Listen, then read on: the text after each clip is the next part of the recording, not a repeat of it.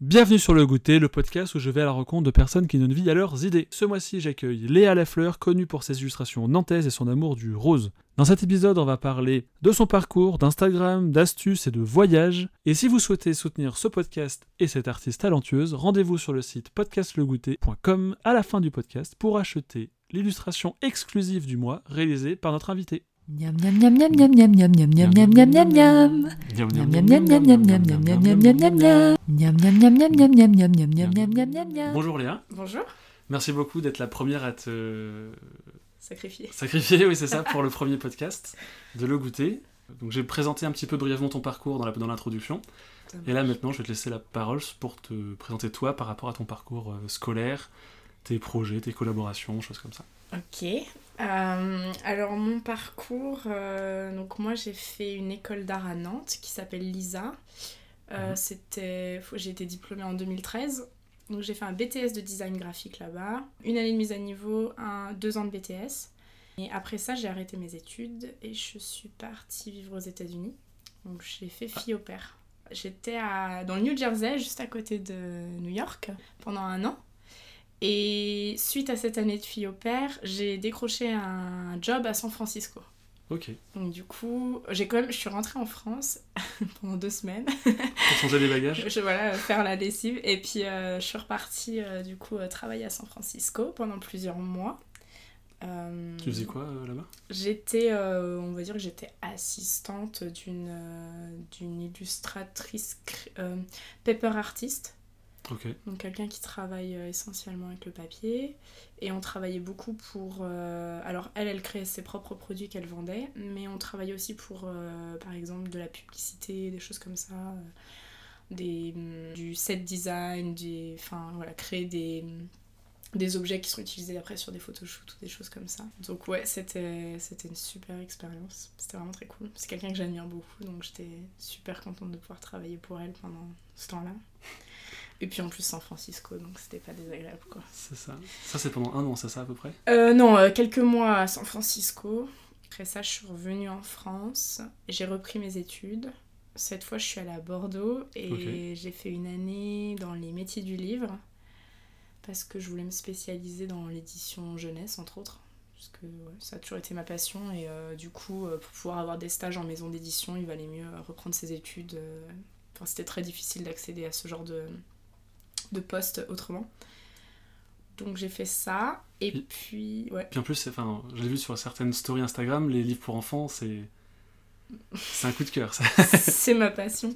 Ouais, c'est vraiment ma passion. C'est un truc. euh, je...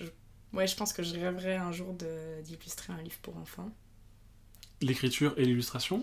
Pas forcément l'écriture. Je préférerais laisser ça à quelqu'un d'autre. Euh, J'ai pas forcément. Enfin, j'aime écrire, mais euh, c'est pas mon. C'est pas mon domaine de prédilection. Mais euh, vraiment euh, illustrer un livre pour enfants, un album pour enfants, ça serait. euh, Ça serait le rêve. Parce que justement, je- enfin, on n'est pas forcément obligé de faire de l'écriture. Parce que j'ai, tu connais Tom Ogoma? Je crois que j'ai un de ces Il a fait un livre, c'est À travers. Moi, j'ai découvert au festival de- d'Angoulême. Et il n'y a pas une ligne, enfin, il n'y a pas un mot. C'est que ouais, des images. oui, oui. Non, mais c'est vrai qu'on peut, on peut carrément, euh, de toute façon, se contenter de l'illustration, ça suffit à soi-même, et euh, pourquoi pas. Après, euh, ça dépend, euh, je pense, du, au public auquel on s'adresse vraiment. Ouais, c'est vraiment jeunesse-jeunesse que tu veux. Donc, euh, Disons que c'est album illustré, après, c'est vrai que voilà, je suis plus attirée par euh, le côté naïf de l'illustration jeunesse. peut-être comme Owen Davet, tu connais? Non, ça me dit rien. Il fait des. Alors, c'est catégorisé dans. C'est Nobo Press. Nobo Ah ouais, ça je connais, ouais. Et en gros, c'est très catégorisé enfant. Et pour autant, moi, je sais, j'ai tout- acheté tous ses livres parce qu'ils sont fous. Et il fait, euh, chaque fois, c'est un, un type d'animal. Genre, il a fait les, les ours ou pas, je sais plus. Ah, il a pas fait les requins? Il a fait les requins, ouais. Ah, si, si, Shark bah. Ah, c'est- Nobro, Nobro, je crois, Nobro. le nom de l'éditeur. Ouais. N-O. Enfin, je Ouais, bien si, dans le. si, si, maintenant je vois. Enfin, il a fait les animaux marins en tout cas. Il y a un truc avec des requins. Ouais, il y en a des- 4 ou 5, des singes aussi. Ah, c'est hyper beau ce qu'il fait. et pour moi, ça, c'est l'illustration jeunesse. Ouais. Et pourtant, enfin, un adulte, tu. Ouais, ouais, non, mais complètement. Mais après, c'est vrai que dans l'illustration jeunesse, il y a tout. Il y a, y a vraiment tout. Et puis, je crois qu'en fait, on se le dit pas. En fait, on, on dit ouais, c'est pour les enfants, mais finalement, c'est surtout pour les parents. c'est ma théorie. Je pense qu'il y a un côté de ça aussi. Quand tu vois tous les livres euh, pop-up, euh, Ouais. les trucs avec. euh, je veux dire, tu mettrais pas ça dans les mains d'un enfant en fait. Enfin, il y a certains livres, tu les. Au moins franchement, 10-12 ans, peut-être Ouais. pas dans la jeunesse, jeunesse. Pas avant, pas tout de suite, quoi. C'est trop beau. Enfin, voilà. Donc, du coup. euh, Pardon, je t'ai coupé dans Non, non, mais c'est pas grave. Mais du coup, de toute façon, c'est à peu près la fin. Parce qu'après mes études à Bordeaux, ce qui s'est passé, c'est que je suis partie travailler en Belgique, à Bruxelles, pour un autre paper artiste. Parce que le paper art, c'est aussi une de mes passions. C'est un truc que j'ai jamais fait euh, professionnellement, mais genre, j'ai toujours euh, trouvé ça. Un jour, peut-être. Ouais, peut-être. Je sais pas, j'ai toujours adoré ça. J'en fais euh, sur mon temps libre, mais voilà. Et du coup, j'ai travaillé pour un autre paper artiste à Bruxelles. Euh, pareil, on a beaucoup travaillé pour les spots publicitaires, pour la télé, euh, la télé euh, belge. C'était une expérience assez folle. On a travaillé avec les, les candidats de genre. c'est danse avec les stars belges ou des trucs comme ça. Donc c'était assez cool. Des gens que je connaissais pas du tout, mais, mais quand même, c'était fun. Un peu éloigné du paper, mais euh, ça reste quand même artistique. Complètement. Mais en fait, nous, on créait, euh, on créait tous les décors. Euh, eux, ils tournaient genre un clip ou un truc comme ça. Et nous, on faisait tous les décors. Et tous les décors étaient faits à partir de papier ou autre. donc, Ah ouais, c'est fou. Ouais, ouais, c'était. Vraiment, on a fait des trucs vraiment cool. On a aussi travaillé pour la, la Commission européenne sur des spots publicitaires, tout en papier. Enfin, Bah c'était ouais, c'était vraiment chouette. C'est quoi Enfin, du coup, en papier, c'est quoi qu'on comprenne bien? C'est des origamis? C'est des. C'est pas tellement. Non, c'est pas de l'origami, mais euh, c'est vraiment. Enfin, ouais, je sais même pas comment dire. C'est vraiment créer un, objet en papier de A à Z. Après, tu utilises euh, de la colle, tu utilises des ciseaux, tu utilises euh, du paper art quoi. Mais tu peux faire du 2D, tu peux faire du 3D. Enfin, au final, avec le papier, tu peux tout faire. Par exemple, euh, ce que je faisais à San Francisco avec euh, Chloé Fleury, euh, c'est, elle fait aussi beaucoup d'illustrations. ouais, vraiment, elle fait des personnages qui sont. Est-ce que c'est de la 2D Je sais pas, mais en tout cas, enfin, à plat, quoi. Vraiment, tu vas découper le corps, puis tu vas découper les cheveux, puis tu vas mettre des yeux, puis une bouche, un nez, puis t'as une illustration à la fin, mais tout en papier. Bah, si t'as les liens, je mettrai en description les, euh, Ouais, ouais, carrément. leur, leur, leur site ou je sais Ouais, pas. ouais, pas de problème. Comme ça, les gens pourront les voir. mode, ouais. C'est vraiment, c'est vraiment très chouette. Enfin, ça s'est vachement démocratisé, mais à l'époque, euh, moi, c'était en 2013 ou 2014 quand j'ai fait ça, et euh, c'était. Il n'y avait pas 1000 personnes qui travaillaient là-dedans. Il n'y en a toujours pas 1000 d'ailleurs, mais. enfin, Oui, c'est parti. Enfin, c'est fait très minutieux comme travail. Ouais, c'est un temps fou. Mais c'est c'est vraiment cool. Et voilà, et puis après la Belgique, je suis partie en Allemagne. Et puis après l'Allemagne, la Hongrie. Donc, tout en descente. Et, euh, et en Hongrie, euh, donc j'étais, euh, je suis restée un an et demi à Budapest et j'ai été freelance une... pendant à peu près 7 ou 8 mois. Et au bout de 7-8 mois, j'ai commencé un petit peu à en avoir marre, Toujours à Budapest. toujours à Budapest. Euh, la barrière de la langue était hyper difficile là-bas. Voilà, et donc du coup, euh, hyper compliqué euh, de réussir à travailler là-bas en freelance. C'était vraiment. euh, Puis d'ailleurs, le statut d'auto-entrepreneur en Hongrie était pas hyper développé. Et du coup, j'ai cherché du travail là-bas. Ok. Et au final, j'ai travaillé chez Vodafone. Donc, Le euh, téléphone, c'est. Ouais, compagnie télécom quoi. Et euh, j'étais graphiste euh, chez Vodafone, euh, au service marketing, pendant, bah, pareil, à peu près 8 mois, un truc comme ça. Ah toi, t'as beaucoup bougé en fait après les études et t'es parti. euh, Ouais, ouais, j'aime bien. Et du coup, bah, je suis revenue en France fin 2017. Donc là, on est en 2019. Ouais, Donc ça fait à peu près un an et demi ça fait un an et demi ouais, que je suis rentrée à Nantes. à Nantes, Ok. avec tout. Et euh, moi, j'avais remarqué aussi dans ton parcours, tu fais pas mal de collaborations. Ouais. J'avais remarqué, moi j'aimais beaucoup la- le, le short avec euh, Ah, Nick Ben. Nick Ben, Nick, Me- Nick Ben, pardon. Ouais. Et euh, enfin même là, je vois il y a plein de, de petites, euh, enfin il y avait des les blues roses aussi à Nantes, si je dis pas de bêtises. Ouais, ça c'était un- une collab qu'on a fait avec euh, les éditeurs Gulfstream, qui sont des éditeurs jeunesse à Nantes, euh, pour qui j'ai notamment fait des stages quand j'étais étudiante dans les métiers du livre. Donc c'est comme Ah ça que j'ai rencontré euh, les, les éditeurs. Et euh, Gulfstream, a, en parallèle de créer des livres, ils font de la carterie, donc ils font pas mal de, bah, de cartes postales, d'affiches et de choses comme ça. Beaucoup sur les thèmes des animaux ou les thèmes marins, enfin des thèmes plutôt nature. Mais là, ils avaient voulu faire une collection du coup sur le thème de Nantes. Ils ont demandé à 10 illustrateurs nantais, il me semble, si je me trompe pas, d'illustrer Nantes. Et euh, une partie des bénéfices était reversée au Blues Rose. D'accord, Voilà. Oh, c'est cool. Ouais, ouais, c'était vraiment, euh, c'était vraiment cool, ouais. C'était un chouette projet. Et du coup, après tout ce parcours autour du monde, Ouais. on peut dire ça parce que tu as quand même fait quand même pas mal de pays, euh, est-ce que tu t'éclates dans ton travail? Oui, oui, je m'éclate dans mon travail. Euh, disons que la partie créative de mon travail, euh, vraiment, je m'en lasse pas euh, de voilà, créer, dessiner, designer, peu importe comment on appelle ça, mais en tout cas, ça, je m'en lasserai jamais. Ça reste ma passion et euh, je suis vraiment super contente de pouvoir vivre de ma passion. Mm. C'est une chance que tout le monde n'a pas et donc je suis, je suis hyper reconnaissante de ça et, et voilà, enfin, vraiment là-dessus, je m'éclate. Après, euh, la partie administrative euh, du travail, c'est vraiment pour moi un, énorme point noir. Je pense qu'on partage un peu tous ce, Ouais. ce point-là. Ouais, ouais, non, c'est sûr. Faire les Mais je, déclarations, tout ça, c'est pas. ouais. je pense qu'il y en a d'autres qui le vivent mieux que moi. Moi, j'ai une vraie euh, phobie administrative. Genre, c'est vraiment l'idée de devoir faire une démarche, euh, remplir une facture, ou... enfin, peu importe en fait, n'importe quoi. hein. Même si je dois gagner des sous à la fin, mais rien que le fait de devoir le faire, je vais repousser, mais indéfiniment. Je crois que j'ai jamais fait mes impôts à l'heure. Ça fait, ouais, ça fait un peu genre, il faut que je le fasse, ça reste dans la tête. Ouais. Et euh, ouais, je comprends. C'est vraiment, je pourrais, enfin, je vais procrastiner, mais. euh, Mais tu sais que c'est là, et tu penses toujours à ça. Ah, mais j'y pense, euh, bien sûr, tu y penses en te couchant le soir, tu t'y penses, tu y penses en te réveillant le matin. Et une fois que tu l'as fait, tu te dis, c'est pas si compliqué en fait, ça m'a pas pris tant de temps que ça. Mais je sais pas, il y a un vrai. Je fais un blocage là-dessus, c'est énorme. Moi j'avais ça aussi, mais je me suis instauré genre le, le mercredi, je sais que c'est mon jour administratif. Et je sais que le mercredi c'est moins cool, mais j'ai d'autres à côté, mais je sais que voilà, le mercredi matin c'est euh, je fais des petites facturations, des petits trucs. Ah ouais. Et bah, voilà, après ça, j'ai tout le reste de la semaine pour. euh, Donc demain, c'est moins cool. Demain c'est moins cool, c'est vrai. Je vais pas dire ça. Mais euh, non, bah ouais, je sais pas, faut, faut que je. Je sais pas, des fois je pense à carrément déléguer quoi, déléguer la partie administrative. Bah, si tu peux, il n'y a pas de. Bah ouais, Parce que moi je viens de, enfin, plus dans l'entrepreneuriat et c'est vrai que quand tu sais faire une chose et que ça te prend du temps et que t'aimes pas le faire, Ouais. mais que tu sais le faire, Ouais. tu peux le déléguer à quelqu'un parce que tu sais comment ça fonctionne, mais ça te permet d'avoir plus de temps sur. euh, complètement. puis, Complètement. puis surtout si ça t'embête, euh, autant le déléguer quoi. Ah ouais, mais c'est vraiment un truc, ça me. Je suis allergique.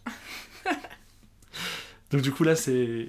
Donc là on a fait le tour, je pense, de ton. T'es freelance parcours. toujours Hein? T'es toujours freelance? Ouais, ouais, ouais, je suis freelance, je suis à temps plein, à mon compte. euh, Enfin, à temps plein.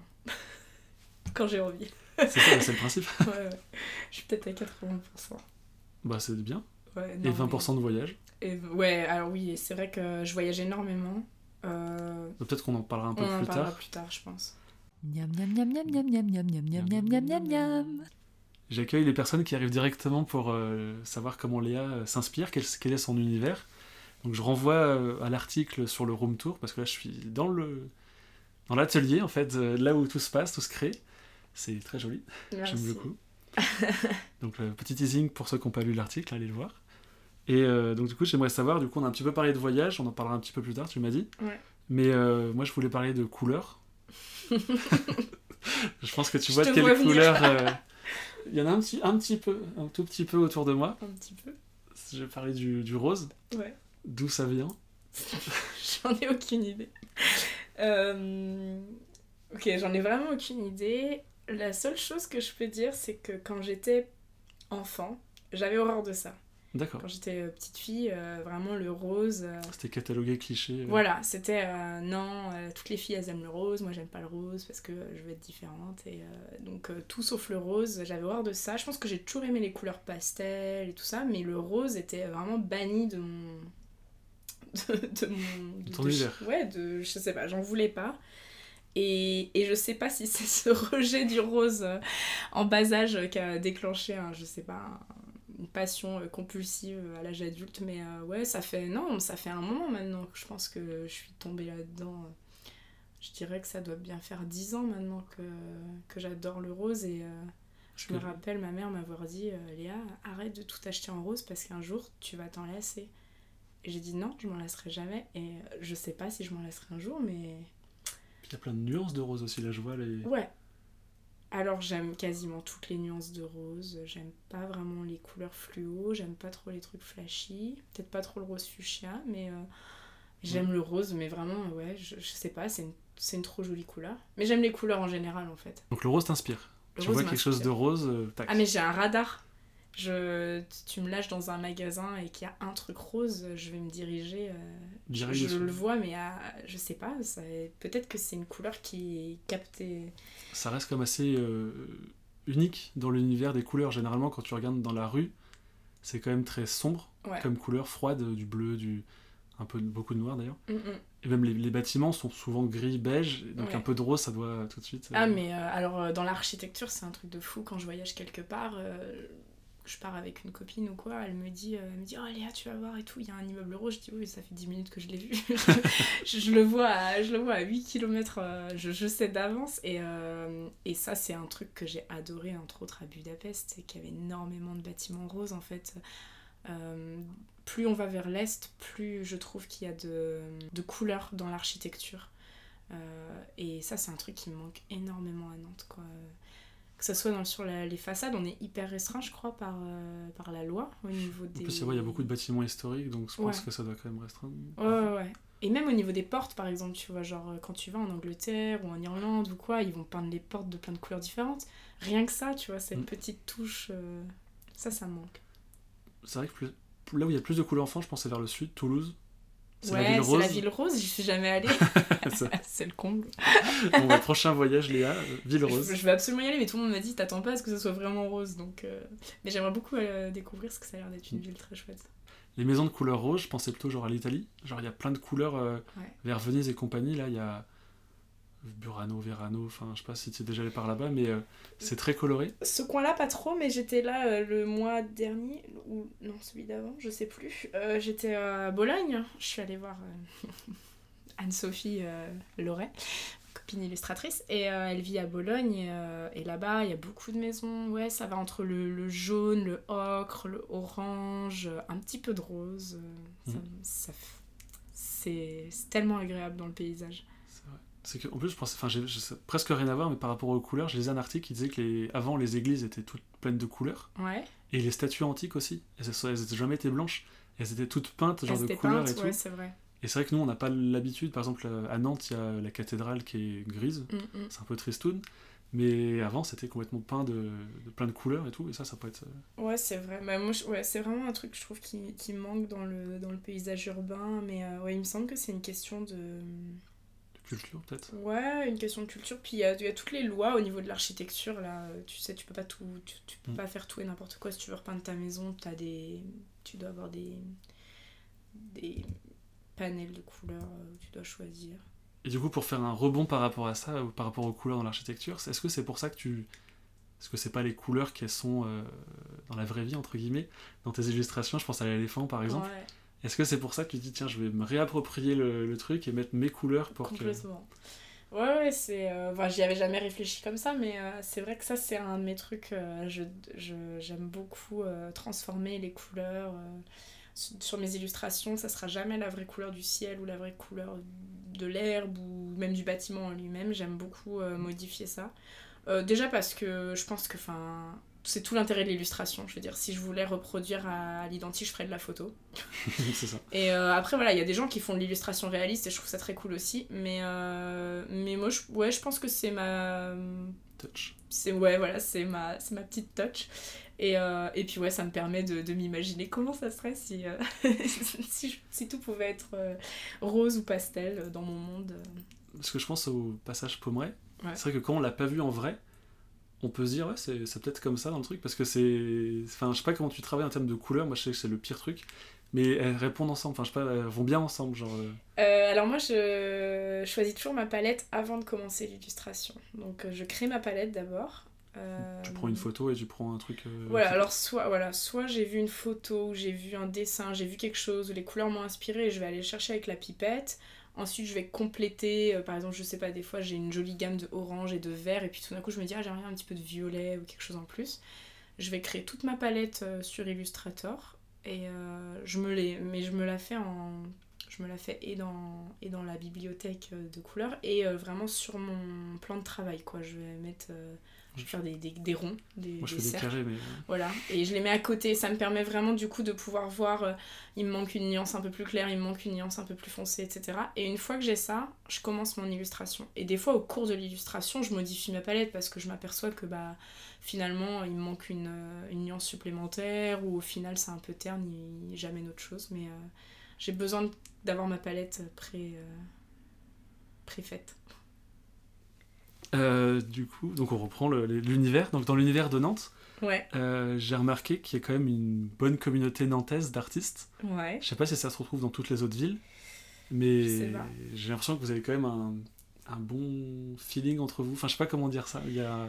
Ouais, il y, a un- y a un truc, il y a une petite bande. euh, après, euh, ça s'est fait hyper naturellement. Enfin, moi, quand je suis revenue à Nantes, du coup, euh, j'ai rencontré, bah, j'ai rencontré des personnes avec qui j'avais communiqué sur Instagram depuis un moment sans s'être jamais vue. Et, entre autres, Marion Point, qui est illustratrice, avec qui j'avais un petit peu échangé, parce qu'on avait bossé pour des clients similaires, mais tu vois, sans s'être jamais vus.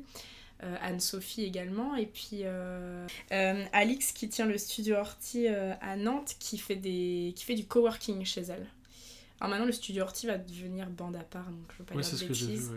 Voilà, elle a lancé un nouveau truc, mais en tout cas, elle fait du coworking et en fait, c'est vraiment comme ça qu'on a commencé à créer des liens. C'est qu'on on s'est retrouvés une fois par semaine chez elle, on travaillait ensemble et du coup, bah petit à petit, ça, ça, a, créé, euh, ça a créé une bande, mais c'était pas voulu et c'est pas exclusif et on est toujours prêt à rencontrer d'autres personnes et à accueillir d'autres personnes. Mais euh, du coup, c'est vrai qu'on a notre petit euh, quatuor euh, de choc.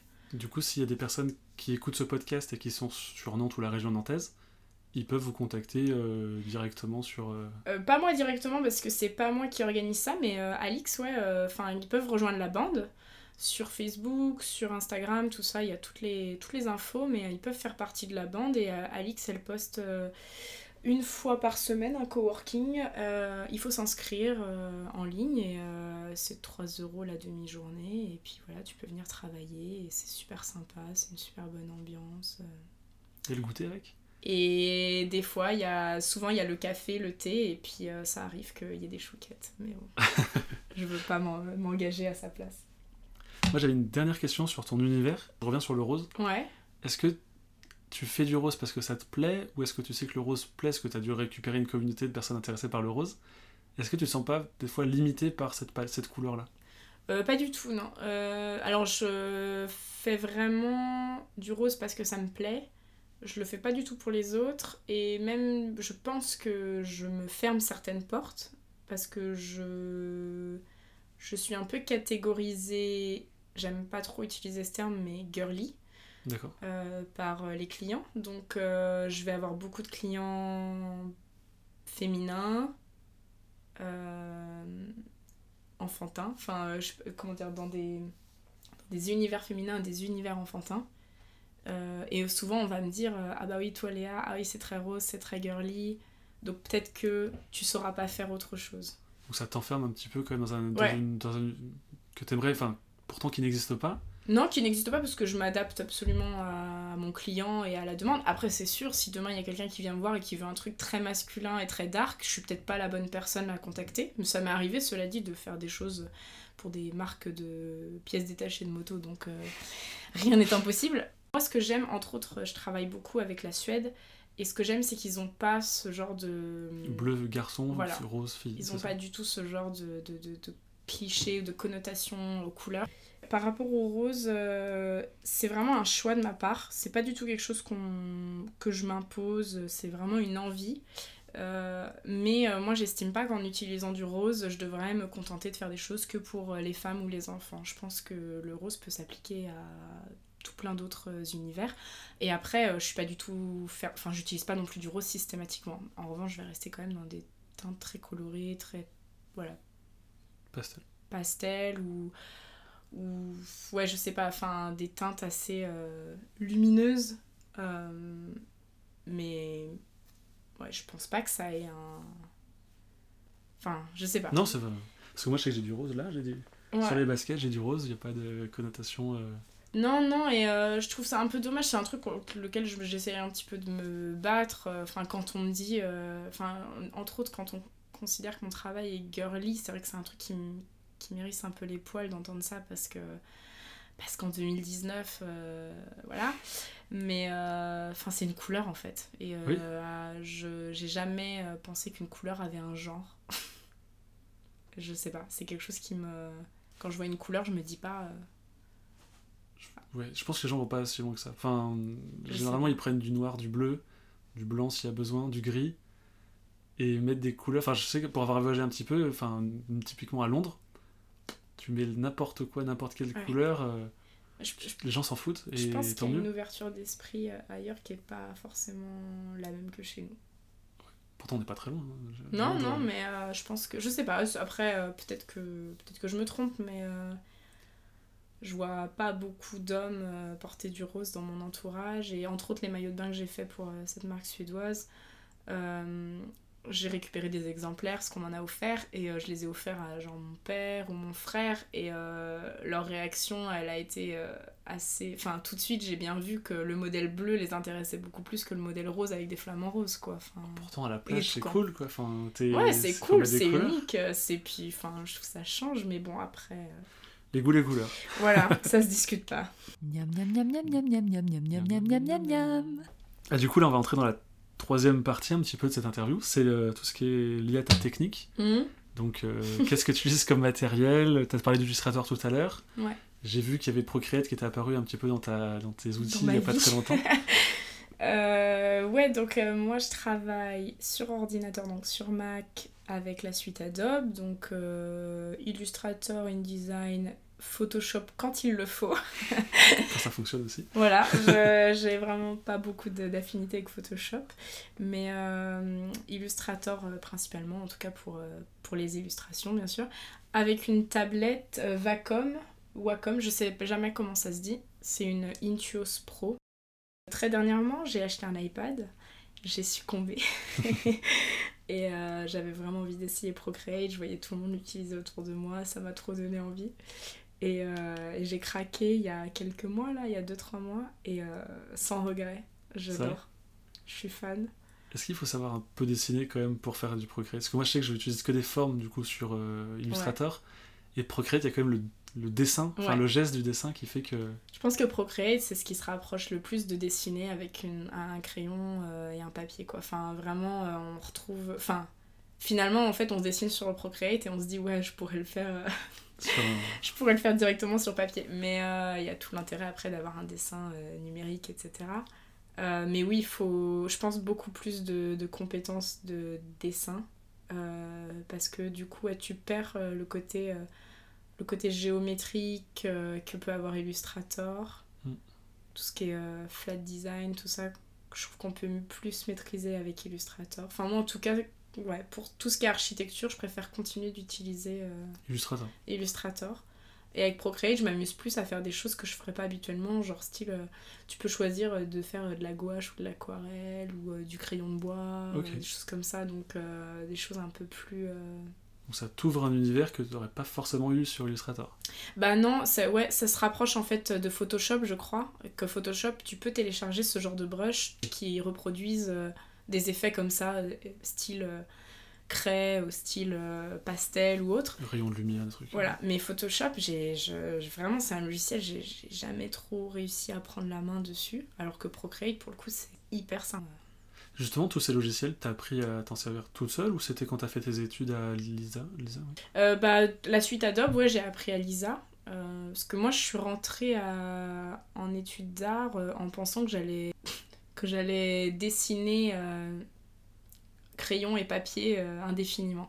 J'étais, j'adorais dessiner euh, à la main et je voulais absolument pas arrêter. Et au début, Illustrator, je. Tu voulais pas ah, Je voulais pas, non. J'étais. Même, je, disais, voilà, je le fais parce que c'est mes études, mais quand je rentre chez moi le soir, je continue de dessiner avec mon, mon, crayon et mon papier. Et puis, bah, finalement, une chose en entraînant une autre, je suis devenue complètement addict euh, d'Illustrator. Mais oui, c'est complètement. Enfin, à Lisa que j'ai appris. Et Procreate, bah, du coup, non, toute seule. Et avec du recul, tu dis c'est quand même plus professionnel d'utiliser tout ce qui est logiciel en termes de, enfin, de, de travail, de, de rendement, parce qu'il y a forcément des trucs où tu te rends plus rapidement que d'autres. Euh, pour plusieurs raisons. Euh, déjà, quand tu dessines à la main, enfin sur papier, ensuite il faut gérer tout ce qui est scan, euh, nettoyer euh, le fichier, coloriser le fichier, etc. On en revient toujours à Photoshop que je déteste. Donc déjà ça c'était très compliqué. Euh, la deuxième raison c'est aussi parce que je dessine beaucoup de choses symétriques. Euh, Quand je dessine, par exemple, quand j'ai dessiné le palmarium, la serre du jardin des plantes, bah, je dessine euh, la moitié gauche et une fois que j'ai fini la moitié gauche, je copie-colle la moitié droite. Oui. Je suis désolée de dire ça, mais euh, Tout le monde fait ça. voilà. je veux dire, je vais pas m'amuser à dessiner euh, à l'identique la même chose et du coup, ouais, je me- je m'économise temps énorme. 50% du temps. ouais, donc, C'est vrai que les, les gens qui nous écoutent savent peut-être pas comment ça se passe en coulisses. Spoiler alerte. Mais oui, généralement, quand Ouais. des, des trucs symétriques, il y a que 50% du travail, entre guillemets, qui est fait. Ouais. Après, il y a tout le travail de bien coller les choses en... Bien sûr, et puis après, euh, si t'es un petit peu malin, tu vas gérer un petit peu tes ombres, tes lumières différemment, tu vas modifier deux trois détails euh, d'un côté et pas de l'autre, et puis voilà, t'auras, tu- ça te donnera moins l'impression que t'as deux fois le- Mm. la même chose, mais, euh, mais ouais, sensiblement, euh, CTRL C, CTRL V, ça marche très bien. Parce que du coup, alors c'est un peu une transition bizarre, Ouais. mais le fait de travailler sur des formats euh, informatiques, ça permet de choisir le, le- le- la, la taille en pixels Ouais. de tes fichiers. Et donc, on arrive sur tout ce qui est Instagram et compagnie. Et euh, alors, je sais pas comment tu fais pour faire un Instagram aussi propre. c'est régulier, c'est propre. Quand, tu, quand on regarde, il y a, il y a une cohérence visuelle, c'est c'est joli, c'est c'est parfait. Ça, je, je sais pas comment tu fais ça. C'est de la magie. Et du coup, est-ce que tu as des petites astuces pour le public et surtout pour moi Comment tu fais les. Comment je fais? Alors. euh, T'as un planning, t'as des. Alors j'ai pas vraiment d'astuces, euh, enfin j'ai pas de, on va dire, de solution miracle. Euh, une chose c'est, euh, je pense, euh, se définir un, un univers coloré et s'y tenir. Euh, Donc, toi, le rose, comme ça, ça te fait une ligne directrice. voilà le rose, mais même sans parler du rose, euh, j'ai quasiment toutes mes photos sont retouchées pour être hyper lumineuses, beaucoup de blanc, beaucoup de couleurs vives. Il y a très peu de, de teintes foncées, sombres. euh, tu vois, par exemple, euh, des fois je vais me balader en forêt, je vais faire une super jolie photo, mais je la mets pas sur mon feed parce que des arbres verts le- sur mon feed, ben non, ça va pas. Oh, le vert et le rose, ça va quand même plutôt bien ensemble. Ouais, mais tu vois, enfin, je sais pas, le, le, le feed il est développé d'une certaine façon que j'ai que des choses très très lumineuses et que si tout d'un coup je viens mettre du vert foncé en masse, alors une petite touche de vert foncé oui, mais tu vois par exemple un arbre, Hmm. ça fait tout de suite une tache sur mon feed et genre je, je ça. peux pas. Voilà, ça me stresse et du coup je partage pas tout, je prends beaucoup de photos et je partage 10% de ce que je prends Ah oui. parce que euh, parce que je voilà je veux absolument garder cette cohérence visuelle et j'utilise un deuxième une deuxième application en parallèle d'Instagram qui s'appelle Preview mais il y en a plein d'autres euh, qui existent voilà Pour voir ce que ça, à quoi Voilà. ça ressemble, tu t'en poses plusieurs. en gros je poste d'abord sur cette application je regarde à quoi ça ressemble si ça me plaît je vais sur Instagram et si ça fonctionne pas j'essaie de trouver la photo qui va s'accorder avec les autres avant je le faisais pas et puis dernièrement je me suis dit tiens euh, en fait avant je faisais un truc où je postais une photo euh, hyper tard au milieu de la nuit euh, quand personne n'est connecté et puis si je me rendais compte que ça n'allait pas je la supprimais rapidement et après on m'a dit non mais en fait Léa il y a une application où tu peux faire ça donc Ça va, euh, t'aurais pu aller jusqu'à développer un deuxième compte parallèle pour tester Ouais. les trucs en privé, mais peut être une astuce. Non, non, mais du coup, euh, voilà, donc ouais, garder une cohérence visuelle, je pense que ça se passe vraiment par euh, se limiter dans, Faut, ouais, faut pas, faut pas tout mettre. Faut... Ouais, dans l'univers et la palette colorée, je pense vraiment euh, se, se tenir à ça. Du coup, tu utilises peut-être d'autres photos sur, en story, par exemple? Ouais, Ou IGTV, je sais pas si tu utilises IGTV. IGTV, j'ai jamais fait, mais euh, les, stories, euh, les stories, ça fait un an que j'en fais. Ma première story, elle date de décembre 2000...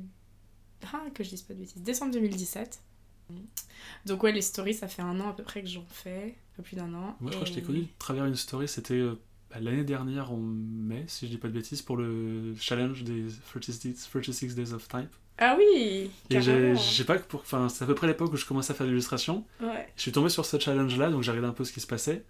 Et je sais plus quelle lettre c'était, mais euh, tu partais en voyage en plus quelque part. Enfin, Ah, j'étais à Stuttgart. voilà. ouais. Ouais, ouais. Et ben. Ouais, ça c'est cool aussi. Bah après, pour euh, revenir à Instagram, mais euh, pour développer en tout cas son sa présence en ligne. Et... Bah, la preuve, ça marche. Moi, je te connaissais Ça, pas ouais. du tout avant. Puis dans le challenge, j'ai trouvé bah, le, ton alphabet. Ouais. Et j'ai fait, ah, c'est pas mal ça et tout. Ouais, c'est cool. Moi, j'aime beaucoup. Enfin, je peux pas participer à tous ces trucs-là. Il y en a énormément toute l'année, hein, Mm. des, des challenges. Il y a aussi le October Inc. Donc, qui est ça. peut-être un petit peu plus destiné à des gens qui travaillent justement euh, Le papier. sur le papier. Euh, Quoique j'ai vu des designers le faire, donc si t'as vraiment envie, euh, je pense que personne va te jeter la pierre. Puis après, les challenges qu'on se fait, soit. Moi, je sais que là, je vais bientôt me lancer d'un challenge de 6 mois, Ouais, tout seul. Enfin, je vais me faire euh, tous les deux jours, je vais essayer d'illustrer une porte. Je kiffe ça les c'est portes. cool, j'adore les portes. voilà. tu sais que j'ai un compte sur les portes, Sérieux? Un compte Instagram avec que des dessins de portes. Ah bah, j'essaierai d'être dedans. Non, j'ai envie de faire un truc, ouais. Les portes, je trouve ça. J'aime bien les escaliers et les portes. Ouais. Mais faire des escaliers, Oui, je trouve ça chiant. euh, la perspective. Voilà, c'est trop dur. Alors que des portes, je- en fait, j'ai trouvé le. Je sais pas si t'as déjà vu le Windows of New York. Ouais, j'allais t'en parler. Et j'ai fait Ah, c'est trop cool. Et je vais pas refaire des, des, des vitres, enfin des, des, fenêtres, et j'ai envie de faire des portes. Mais pas des portes forcément qu'on voit. euh, genre, euh, je pensais genre à Gringotts, genre faire des portes un peu genre Harry Potter, des trucs. euh, Ah, c'est réels. cool. Ouais, tu peux faire des portes célèbres aussi. Tu peux faire la porte de, De Brando. Friends. Ouais, ah ouais, si. Ça... Bah, normalement, quand le podcast va sortir, j'aurai commencé le challenge. Donc, on Ah. verra surprise, surprise. Mais euh, ouais, bah oui, non, mais c'est vraiment cool de se lancer, ouais, de se challenger soi-même aussi, je trouve, pour euh, sortir aussi un petit peu des fois des, des commandes des clients et s'amuser un peu. Et, et je trouve que Instagram, il faut que ça reste fun. Ouais. Euh, je pense que moi, il y a eu une période où. J'en avais un peu marre de poster parce que finalement je me mettais un peu trop de pression sur. euh, je postais que du pro, que du dessin, que du pro, que de la créa. Et en fait, euh, t'as pas toujours un truc à poster. Du coup, tu te mets une pression de malade. Et j'ai commencé à me dire, mais en fait, finalement, peut-être qu'une fois de temps en temps, j'ai le droit de mettre une photo de, de, toi. de- ce que j'ai fait ouais. dimanche ou de mes fringues ou de ceci, de cela. Du moment que je reste dans cette fameuse euh, palette de couleurs et tout ça et que ça jure pas avec le reste, Ouais. finalement, ça peut fonctionner. Et du coup, maintenant, c'est ce que je fais. Je mixe euh, le pro, le perso. Euh, en story, je raconte beaucoup plus de conneries que sur mon feed. Parce que les stories, voilà, c'est 24 heures et que tu peux te permettre de poster une story qui est pas forcément absolument parfaite esthétiquement et euh, tu peux un peu plus t'amuser. Enfin voilà, moi j'aime bien. Au début, j'ai eu du mal à m'y mettre. Au début, je voyais pas trop l'intérêt des stories. Puis euh, je pense qu'il y avait une surutilisation du boomerang aussi qui me rendait Ah un ouais. peu épileptique. Mais, euh, mais finalement, je trouve que les gens ont petit à petit euh, réussi à genre vraiment utiliser cet outil pour partager différemment, plus spontanément. Parce que Instagram, initialement, c'était quand même hyper spontané. Instagram, Mm. le tout début Je prends une d'Instagram photo, je la poste. tu prenais la photo via l'application. Donc il y avait quand même cette part de, de spontanéité qu'on a complètement perdue. Maintenant, les gens font la photo limite sur leur appareil, qui s'envoient sur le téléphone, qui retouchent, machin. Euh, Bah, du coup, je pense que la story ramène ça. Même les pros, entre guillemets, les illustrateurs, on travaille pas directement sur, la, sur Instagram, on fait d'abord ça sur notre ordi, sur notre iPad, et après on le traite, on le- l'envoie sur, le, sur un... Enfin moi j'ai un- une application qui peut traiter les images pour Ouais. les mettre en, en je sais plus quel format, bref, et ça les envoie sur Instagram Et ensuite. qui te les met sur Instagram. Oui, oui, c'est vrai. Bah oui, tout ce qui est créa, forcément, t'es obligé de les réadapter au format euh, carré, machin. euh. Après, moi, sur la- au niveau de la photo, je... tout ce qui est posté sur mon Instagram, c'est pris avec mon téléphone. Retouché sur le téléphone. Ok. C'est... Un filtre, et c'est... ou même pas un filtre, je, j'utilise, j'ai une illustration principalement que j'utilise qui s'appelle VSCO Cam, une, petite- une application de retouche photo sur laquelle je vais retoucher ma luminosité, la saturation, tout ça, l'exposition. Et ensuite, euh, une mes, liste de... mes secrets de fabrique. Et ensuite, voilà, je poste. Mais honnêtement, enfin, il y en a qui, y en a qui ont des feeds magnifiques et qui postent euh, des trucs, mais ils ont des appareils photo qui euh, ont de la Wi-Fi et l'appareil photo. Tu prends ta photo sur l'appareil, ça l'envoie sur ton téléphone et tout, c'est cool. Mais franchement, si je devais me rajouter encore 2-3 étapes, je pense que j'abandonnerais. Ouais, puis c'est... Enfin, il y a aussi le... La... Enfin, moi je le, je le sens, la pression Instagram, genre quand tu postes pas pendant peut-être une semaine, deux semaines, Ouais. tu repostes quelque chose, c'est comme si tu repartais de zéro en termes d'audience, j'ai l'impression. Enfin, Ça dépend, je sais pas, j'ai du mal à comprendre Instagram. Ça a tellement changé euh, ces derniers t'arrives à temps. ne pas poster, te dire, pendant une semaine je poste rien? Je décide jamais de rien poster pendant une semaine. Ça m'arrive de rien poster pendant une semaine malgré moi. Euh, je décide pas. Je me dis pas, oh tiens, je me fais une détox ou quoi. Mais euh, ça m'arrive. Il y a des, franchement, il y a des moments dans la vie, euh, genre, je sais pas, il y a des fois, t'es pas au top. T'as pas envie de partager ta vie. T'as pas envie de partager sur Ouais. Instagram. Enfin, je sais pas, il y a ce côté, quand tu partages ta vie en ligne. Moi, l'autre jour, on m'a fait la remarque, on m'a dit, ah, dis donc, Léa, ça fait un moment que tu postes, tu postes plus trop et tout. Ah ouais? Bah ouais, en fait, c'est vrai, ouais, il se passe des choses des fois dans la vie et euh, bah t'es pas t'es pas t'es pas au top de ta forme ou t'es pas dans je sais pas t'es pas dans le mood T'es juste ou, euh, malade et t'as pas envie de. ou t'es malade ou t'as pas envie ou t'as rien d'intéressant à partager aussi il y a des fois j'ai rien à prendre en photo et entre autres quand le temps est pourri la luminosité dans mon bureau elle est mauvaise moi qui fais toutes mes photos avec le téléphone euh, genre je veux dire ça, ça donne rien de bon j'ai Mm. pas envie de partager quoi enfin donc euh, oui bref Instagram euh, c'est toute une histoire mais c'est beaucoup de temps beaucoup de Ouais. beaucoup beaucoup de temps à passer Autant que l'administratif ou? Euh, ouais, plus même. Mais après, euh, j'y prends plaisir. Je suis pas allergique. C'est pas le même, euh, la même Ouais. chose. Comment tu gères Parce que tu as, une boutique Etsy, Ouais. tu vends donc des, des produits, en Mm. plus des, des commandes que tu as de clients. Comment tu fais pour gérer les stocks? Est-ce que tu passes par un imprimeur? C'est toi qui l'imprime Est-ce que tu as des pertes? D'imprimer Je sais pas, j'en sais pas combien t'imprimes en quantité, mais sans, sans affiche, et au final tu dis mince, peut-être que je vais vendre que deux de celles-ci. euh, Ouais, c'est sûr. Euh, donc moi, j'imprime euh, j'imprime à Sainte-Luce, donc à côté de chez moi, euh, chez un imprimeur qui ensuite me garde pas mon... Enfin, c'est moi qui récupère mon stock. Mon stock, il est ici dans mon bureau.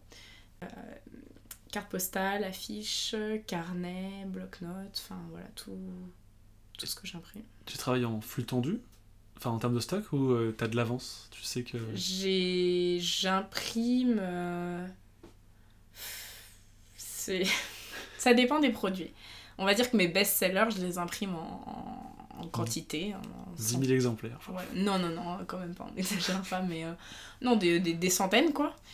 Des bonnes centaines. Euh, et puis sur un nouveau produit, je vais le tester. Je vais, un nouveau produit dont je suis vraiment pas sûre, je vais, je vais le tester, je vais en imprimer une cinquantaine, un truc comme ça. Ça dépend du produit. hein. Genre. euh, Carte postale et affiche, voilà. c'est pas le même. euh, Non, non, les cartes postales, c'est pas le même investissement. Une carte postale, tu peux, tu peux en imprimer une centaine, même si t'es pas sûr qu'elle se vend derrière, ça sera pas une grosse perte. Mais j'évite d'avoir de la perte, et puis j'évite d'avoir des stocks faramineux, aussi parce que j'aime bien changer mon... Comment dire J'aime bien changer mon offre. Euh, entre autres, là, en ce moment, je suis en train d'épuiser beaucoup de mes cartes postales, et je veux pas les refaire imprimer. Je veux faire imprimer des nouveaux designs. Déjà, parce que mon style a évolué, euh, puis j'ai envie de nouveautés, quoi. J'en, j'en ai un peu marre. de- ça fait 5 ans que tu vends un design.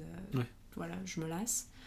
Donc, euh, donc du coup, j'essaye de... Sur certains produits, j'essaye d'épuiser. Et sur d'autres, euh, bah, par exemple, tout ce, qui est, tout ce qui touche à Nantes, donc je le vends sur ma boutique Etsy et je le vends en boutique à Nantes.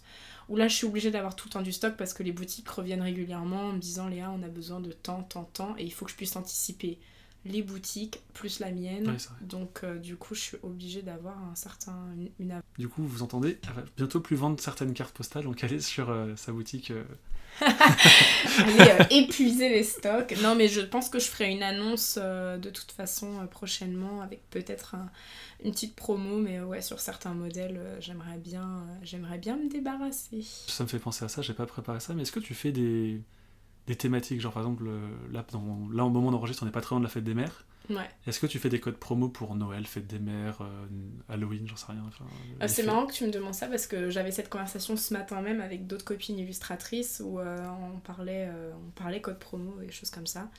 Et en, en fait, j'en fais quasiment jamais, voire même jamais. Je fais des fois des petits concours où, où j'offre des choses, euh, mais je fais très rarement de rabais ou de soldes sur la boutique et je suis relativement contre en fait. C'est-à-dire que je pense que on n'est pas des multinationales, on est des petits créateurs. C'est déjà suffisamment difficile euh, de vivre de ce genre de création. Et si en plus on se met à faire les soldes derrière, je trouve qu'en fait on, on s'y retrouve plus. Enfin, moi en tout cas, je m'y retrouve plus. Et, euh, et puis pour moi, genre les soldes, c'est vraiment fait pour la grande distribution. Enfin, pour moi, c'est pas du tout adapté à, à nos modes de, De- de vente à nous. Après, par contre, je suis pas contre avoir de temps en temps euh, les frais de port offerts ou, ou rajouter un petit goodies dans la commande, des choses comme ça. J'essaie toujours de rendre les commandes euh, sympas. Je mets toujours une petite carte postale en cadeau quand on m'achète une affiche. Mais je le précise pas parce que c'est juste, j'ai envie de le faire et j'ai pas envie que les gens se disent Ah, j'aurais dû avoir une carte. Genre, ah, j'ai commandé et j'aurais dû avoir ça. L'effet surprise. Je préfère plus, voilà, euh, tu reçois ta commande et tu te dis Ah bah tiens, ça fait plaisir, j'ai eu un petit truc en plus, euh, je l'avais pas anticipé. Mais ouais, je suis pas forcément pour euh, tout, ce qui est, tout ce qui est rabais. Bah, c'est marrant, enfin c'est c'est sympa que tu parles de, du SAV, parce que je vois souvent des... Je sais, pas- je sais plus si c'est des, des clientes qui reçoivent et qui le postent ensuite. Ouais, et que c'est je toi reposte qui le reposte, mais souvent il y a des petits, euh, je sais pas, des petits boubous, je sais pas comment t'appelles ça. mais- Des brins, je mets des brins de, de fleurs séchées, euh, je connais pas trop le nom euh, de, de la variété. Enfin, il y avait du gypsophile, mais euh, maintenant j'ai changé et je connais pas le nom de ce que je mets. Mais ouais, j'aime bien. je mets des confettis, je Ouais. mets des petites fleurs, Un des ouais, un petit masking tape. Toujours, toujours rendre la commande jolie et, sympa à découvrir. Enfin, moi en tout cas, quand je commande chez les autres, j'adore le soin apporté au, au packaging. Enfin, d'autant plus quand tu commandes chez un petit créateur, je trouve que c'est là où tu as tout le. Tout L'artisanat un petit peu. voilà, ça prend tout son sens en fait, de se dire que c'est quelqu'un qui vraiment manuellement a emballé ta commande, a pris le temps de faire les choses, t'as écrit un- j'écris toujours un petit mot pour remercier la personne, enfin... On peut se le permettre, on n'a pas... Enfin, en tout cas, moi, pour ma part, je peux me le permettre, j'ai pas euh, 1500 commandes par jour, donc je peux prendre le temps de faire ça bien. Mais du coup, en contrepartie, voilà, je vais pas forcément faire des soldes et des trucs euh, que d'autres euh, grosses boutiques peuvent faire. Voilà, c'est Puis- un peu le... Puis le- la question des soldes, enfin, j'ai vu d'autres secteurs, notamment le secteur masculin en mode, je sais pas si c'est la même chose en fille, en femme, pardon. Il y a quelques marques qui ne font jamais de soldes. Je pense notamment à la marque, c'est un blog aussi, Bonne Gueule. Ouais, je connais pas. Et leur politique, c'est jamais de solde parce qu'en fait, ils vendent leurs produits au juste prix. Ouais. Et le fait toujours de baisser les prix, baisser les prix, baisser les prix, ça habitue aussi les gens à se dire, bah, de toute façon, j'achète pas maintenant, j'attends qu'il y ait des soldes. Mais complètement, en fait, les gens ils sont trop habitués à ça, et puis, euh, puis au bout d'un moment, finalement, c'est presque. euh, on te jette la pierre parce que toi tu fais pas de solde et que les autres en font, et euh, moi je veux vraiment pas tomber là-dedans, et euh, je veux pas habituer ma clientèle à se dire, ah bah oui, tiens, Léa, tous les trois mois elle nous sort un petit code promo, donc. parce qu'en fait. ouais, et puis même en fait, voilà, moi, moi, c'est vrai que pareil, mes prix de vente ils sont vraiment calculés, je veux dire.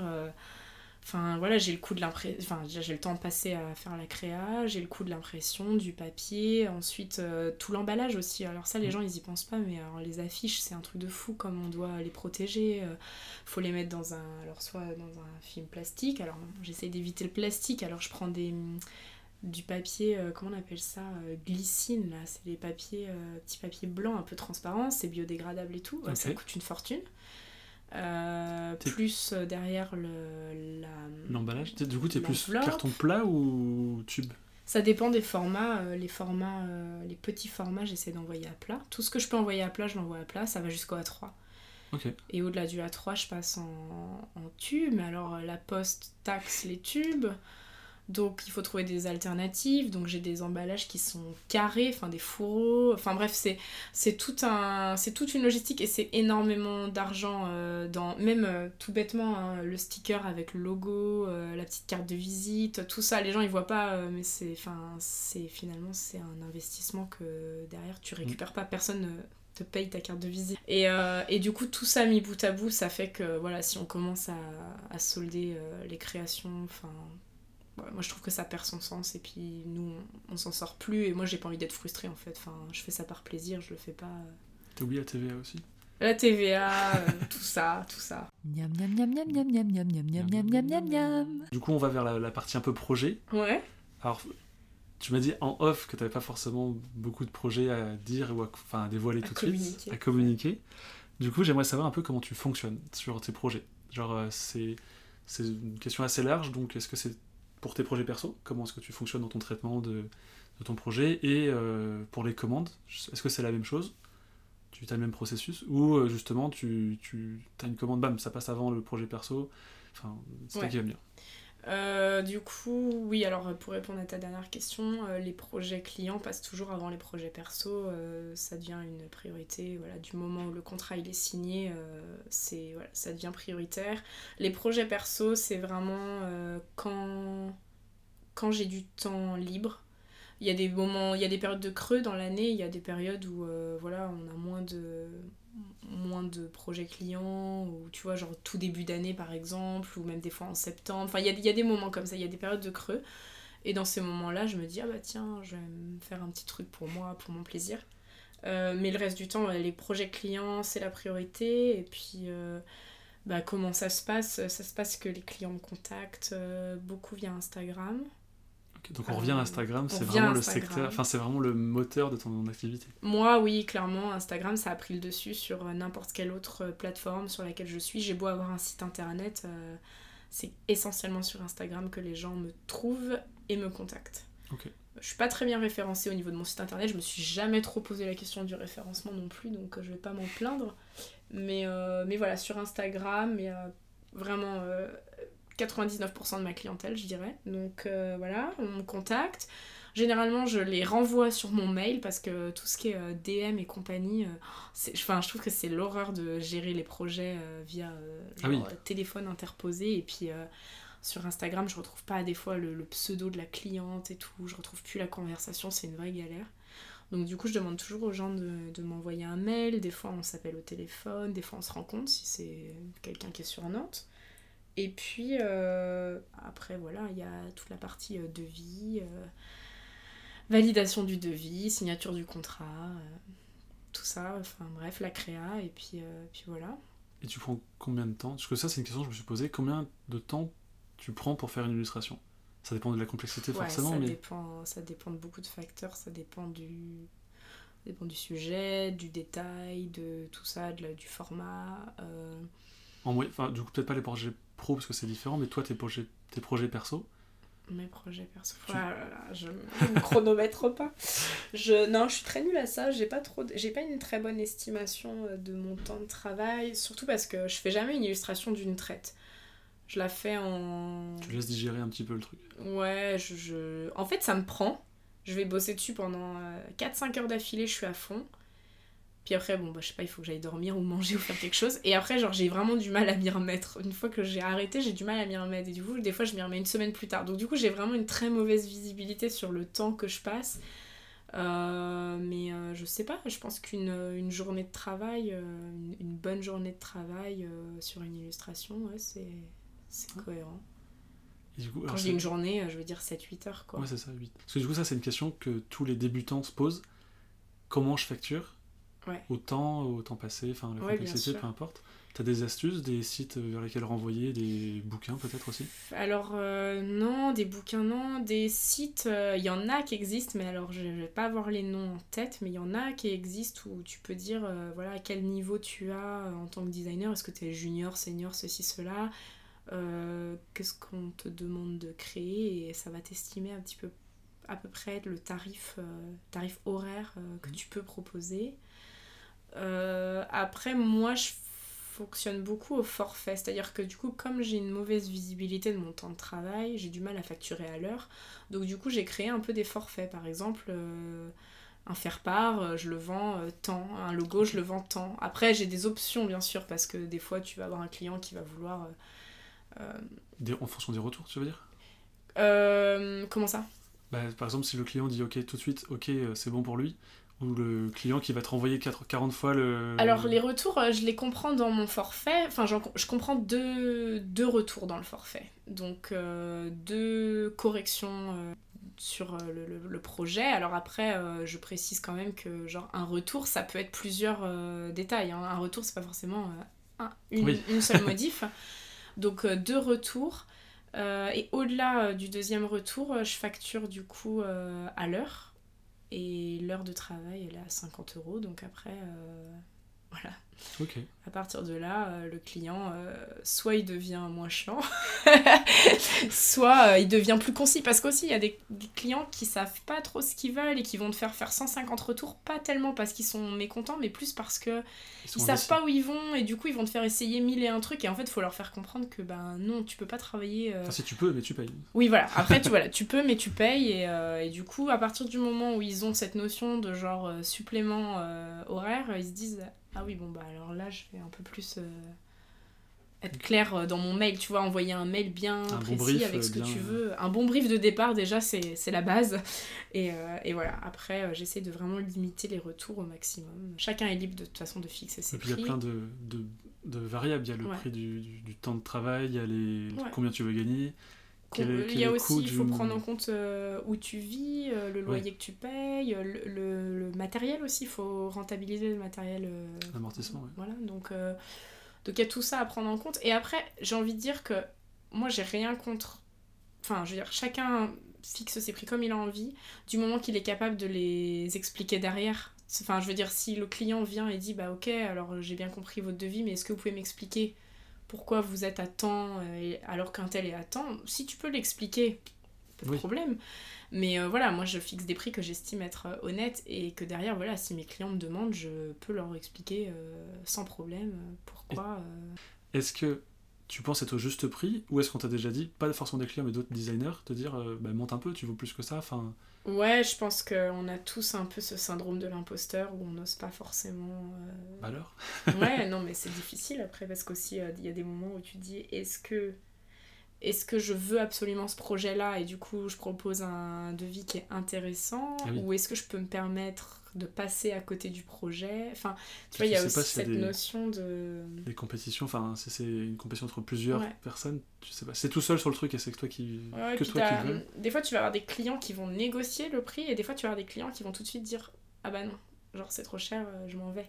Alors qu'à la limite, nous, je pense qu'auto-entrepreneurs, on préfère. euh, Enfin, non, je... faut pas que je parle pour les autres, mais je pense qu'on aurait peut-être tendance à préférer que quelqu'un nous dise bah écoutez, euh, voilà, euh, là, genre, votre prix il est un peu trop élevé. Et nous, on peut toujours revoir un devis. Alors, pas forcément faire un rabais, mais par exemple, on peut enlever des choses. Parfois, notre client n'a pas forcément besoin de tout ce qu'on lui propose. Dans une identité visuelle ou quoi, on va vendre, euh, on va vendre un logo, on va vendre. euh, Il y a toute la, il y a les typos, les couleurs, les tout ça, il y a la signature mail. Enfin, il y a plein de choses qui rentrent en compte que parfois ton client n'a pas forcément besoin. Et si ton client n'est pas prêt à mettre ce prix-là, tu peux dire bah écoutez, dans ces cas-là, on enlève ça, on enlève ça. Un logo aussi, souvent, on fait plusieurs pistes. Euh, moi, quand je propose un logo, je fais toujours plusieurs euh, Versions. versions. Enfin, c'est-à-dire que je propose toujours entre deux et trois propositions. Et ensuite, à partir de la proposition qu'on qu'on définit ensemble avec le client, on travaille le logo final. Et si un client n'a pas trop de budget, moi je peux dire bah, dans ces cas-là, je vous fais une, ou une seule proposition ou deux propositions, et euh, du coup à moindre coût. Et vous partez sur cette base-là pour ensuite. Voilà. Donc euh, je pense qu'un devis ça peut se retravailler, mais on a, enfin il y a aussi des clients qui deviennent fantômes du moment où tu envoies le devis. hein. Il y a des clients qui disparaissent. J'ai une question par rapport à ça. Qu'est-ce qui te plaît le plus dans ton travail, dans, ton, dans tes projets C'est quoi? C'est des. Tu parlais de typo, tu parlais de- d'affiches, de, logos aussi. J'ai vu des logos, bah, le tien, j'ai vu ta carte visite tout à l'heure. Ouais, mon logo, bon, c'est pas, mon- c'est pas ma plus grosse fierté. Euh, j'ai fait le logo de Lorraine Kim Min, qui est photographe à Nantes récemment. Euh, et euh, je fais pas beaucoup de logos, mais j'en, j'en ai fait quelques-uns. C'est pas mon. C'est pas ma. Tasse de thé. J'aime ça, mais c'est très difficile. Trouve ça très difficile.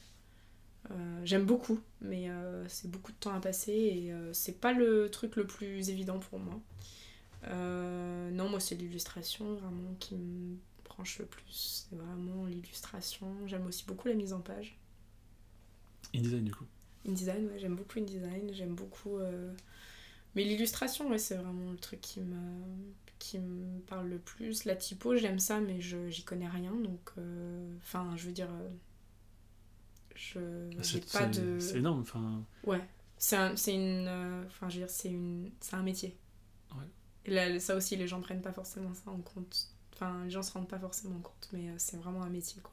ce que je vais te proposer du coup, si tu veux bien, là on va faire une ellipse dans le podcast. Ouais. On va aller manger le tiramisu. Ah oui Parce que c'est le, c'est le goûter. Ouais.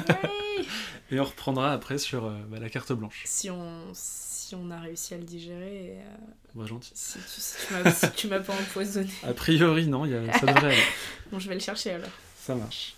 Miam miam miam miam miam miam miam miam miam miam miam miam miam. Donc nous revoilà de l'ellipse euh, tiramisuesque. tiramisu-esque c'est beau Qu'est-ce que t'en as pensé T'es malade Ça va C'est je, je me sens pas très bien mais euh, non c'était très bon c'était euh, parfaitement euh, dans le cadre? parfaitement euh, pas au spéculoos Euh, non c'était très beau Très bien. Bah, du coup, là, c'est le moment que tout le monde attend. hein. C'est la carte blanche de Léa. la carte Donc, c'est- la carte rose La carte rose de Léa, bien joué.